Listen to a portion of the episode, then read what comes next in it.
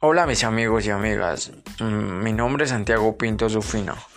Un cordial saludo para todos ustedes. Espero que se encuentren muy bien. Bueno amigos y amigas, sean bienvenidos a mi primer contenido. Espero que sea de su agrado y sin más nada que decir, empecemos. Hoy les vengo a hablar de las reglas del futsal. El juego básicamente consiste en dos equipos, cada uno con cinco jugadores en el campo. La duración del juego es de 40 minutos, divididos en dos partes. El árbitro es quien controla las leyes del juego. Reglas sobre los jugadores de futsal. De los cinco jugadores, uno de ellos es el arquero o guardameta. Si alguno de los equipos se queda con menos de 3 jugadores, el juego es interrumpido. El equipamiento de los jugadores de diferentes equipos debe diferenciarse bien uno de otro. El arquero debe tener un equipamiento que lo distinga del resto para mejorar para mejor identificación. El jugador no puede tener ningún objeto que pueda herir al oponente, tales como collares, brazaletes, anillos o algún fierro que lo pueda cortar, o entre otros. Cada equipo tiene hasta 12 jugadores de reserva y la sustitución son ilimitadas. El arquero puede tener el balón por más de 4 minutos. Mm, la duración del juego del futsal la duración es de 40 minutos, dividida en dos partes. Cada tiempo es de 20 minutos. Entre estos 15 minutos de descanso, cada equipo tiene un tiempo extra dentro de cada mitad. Estos duran un minuto. Detalles técnicos del futsal. El largo del campo debe ser mínimo de 25 por 16 metros y un máximo de 42 por 25 metros. La pelota debe ser talla 4, es decir, con una circunferencia entre 62 y 64 centímetros y un peso entre 400 y 440 gramos. Esto al principio del juego. La cancha tiene varias zonas. El centro de la cancha es un círculo, el área del penal y el área de sustitución. El campo es hecho de madera o un material artificial similar. Faltas. Todas las faltas directas cuentan como faltas acumuladas. Para recibir un tiro libre puede ser por patear, molestar, cargar, saltar, empujar, taclear, sostener, escupir, manotear y entre otros. Un tiro libre indirecto resulta por juego peligroso o impedimento. No cuenta como faltas acumuladas. Al equipo le advierte el árbitro cuando llevan 5 faltas acumuladas en una mitad de juego. Los tiros libres se toman desde el sitio donde ocurrió la falta. Todos los oponentes deben estar al menos a 5 metros. Un equipo puede ser premiado con un tiro desde la segunda marca penal, esto cuando el otro tiene 6 o más faltas acumuladas. El tiro penal es desde el centro del área. En los juegos internacionales debe haber dos árbitros. Al igual que en el fútbol hay tarjetas amarillas y rojas. Bueno, ahora me toca hablar de los sistemas del futsal. Consiste en la organización de las acciones, tanto comunes como específicas con los jugadores distribuidos en el terreno de juego. Según un determinado patrón, tienen como fin la organización racional de ataque y defensa. Hoy les hablaré de unos cuantos sistemas. El sistema de juego 3-1 Se compone de un cierre de un jugador en la parte central de la defensa, dos alas y un pivo más adelantado. Las ventajas de este sistema economiza muy bien el espacio, permitiendo una más fácil realización de todos los movimientos. Permite una mayor posesión del balón que el sistema 2-2. Y tiene desventajas que se quiere una gran preparación física porque se realiza un gran desgaste físico. Este sistema se utiliza sobre todo en equipos de nivel de medio alto y es muy útil cuando se quiere estudiar. Al contrario, situándonos en medio campo y observando sus movimientos. El sistema 4.0, el sistema más moderno y el que está imponiendo en la actualidad, dispone a los jugadores en una línea de 4 en el campo. Combinarlos en el partido con el sistema 3-1 aporta grandes prestaciones Las ventajas. Aprovechamiento del espacio defensivo del rival. Obliga a la defensa contraria a moverse continuamente mediante el uso de dotaciones y a tener que estar reajustando constantemente las marcas. Ideal para jugar con el marcador a favor ya que el contrario debe buscar el balón. Y también tiene desventajas. Aproxima un mayor número de rivales a nuestra portería no permite realizar pases interiores en profundidad con facilidad por el amontonamiento de contrarios. Y el sistema 2-2 se realiza bastante esporádicamente en el fútbol sala de élite actual, aunque es un sistema muy útil en las etapas de iniciación, se compone de dos líneas de dos jugadores, distribuidos de la siguiente manera. Ventajas del sistema 2-2. Es fácil de comprender. Existe poca preparación física y no exige mucho como las otras como los otros sistemas. Y también tiene desventajas. Hay que defender mucho espacio que no es tan bien organizado como el sistema 3-1 facilita situaciones de inferioridad numérica en la primera línea ante un rival que utilice un sistema 3-1. Se da la iniciativa al contrario en la posición del balón, es muy vulnerable. Sistemas de ataque pueden dividirse en estáticos, rotacionales, directos y de contraataque. Los estáticos son los más sencillos de realizar. En, ellos, cada jugador adopta un rol y varía su posición en la mayor parte del juego. Dado que es un sistema muy fácil de marcar, requiere un gran dominio de las acciones técnicas individuales y colectivas, así como de jugadas estratégicas.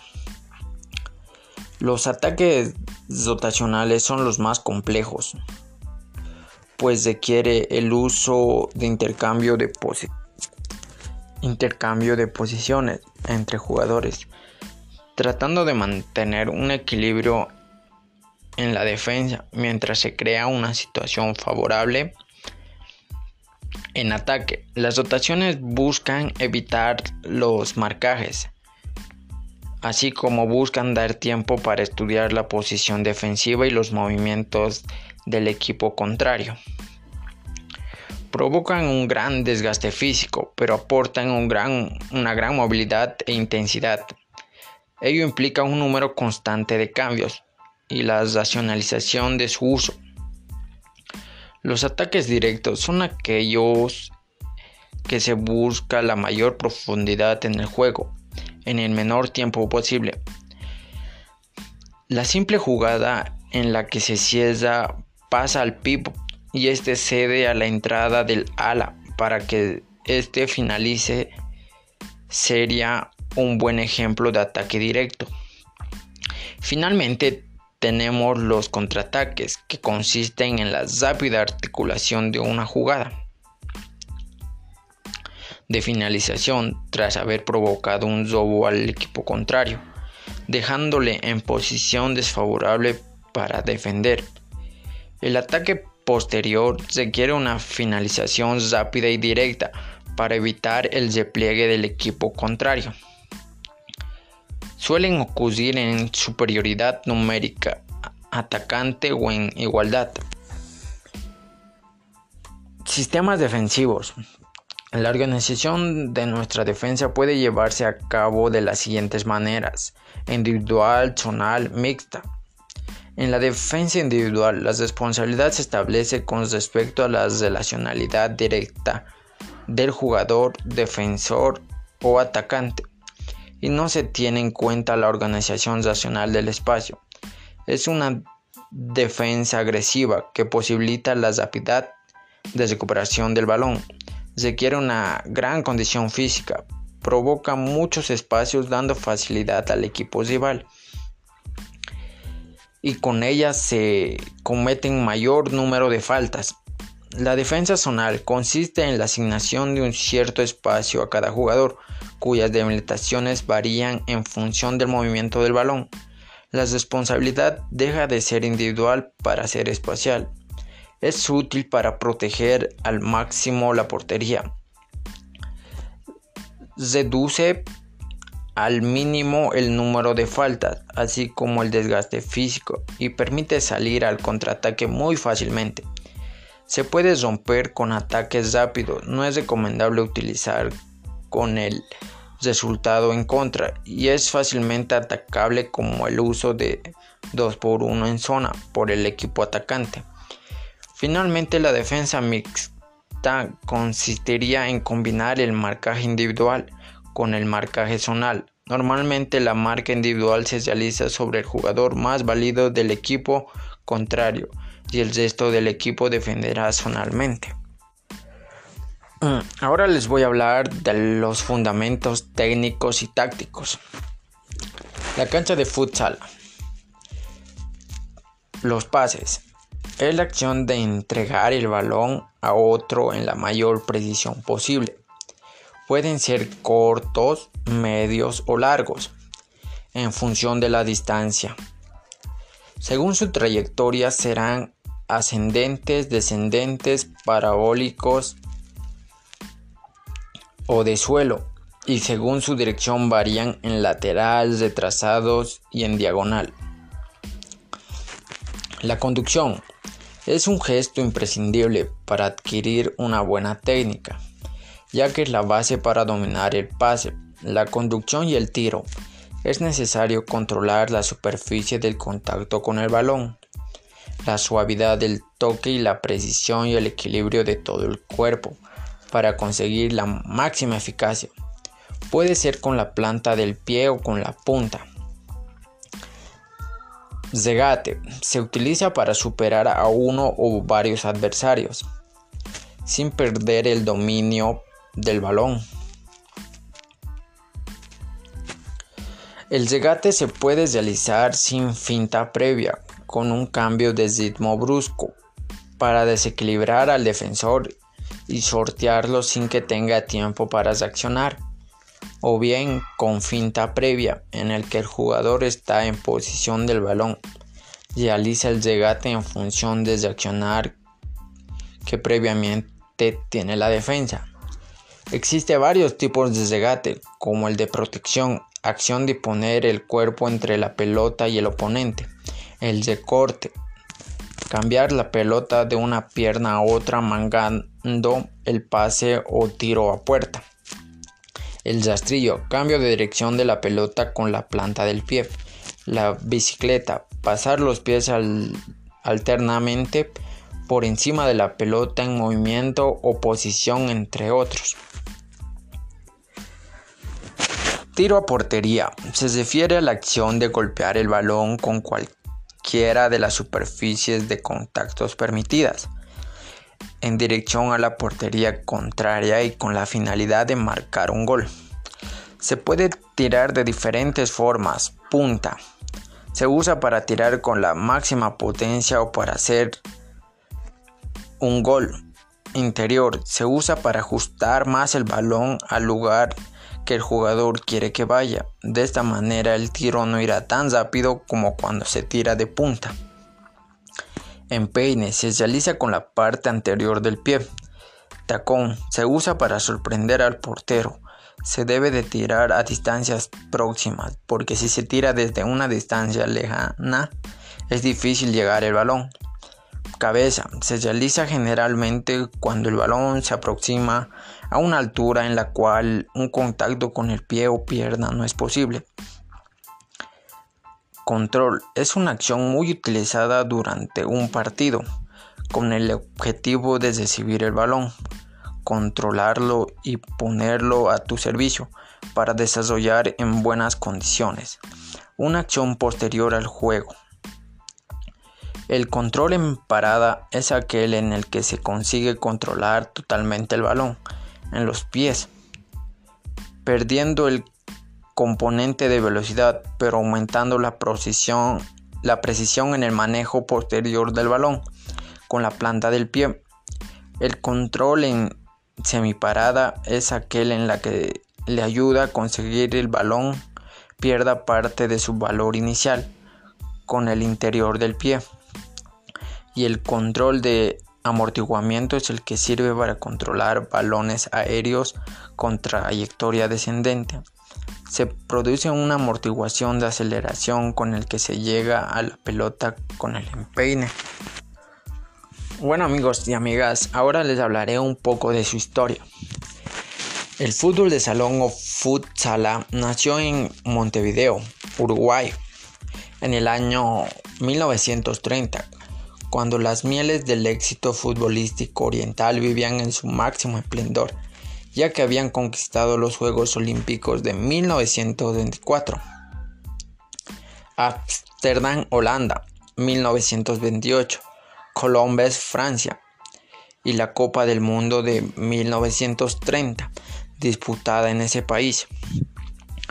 Por tal motivo, en el pequeño país sudamericano se practica el deporte en, en cuanto se pudiese. El profesor Juan Carlos Serenil de la Asociación Cristiana de Jóvenes ACJ, a consecuencia de que los niños del club comenzaban a patear la pelota después de la clase de gimnasia en la cancha de básquetbol, improvisó un campo de juego de fútbol.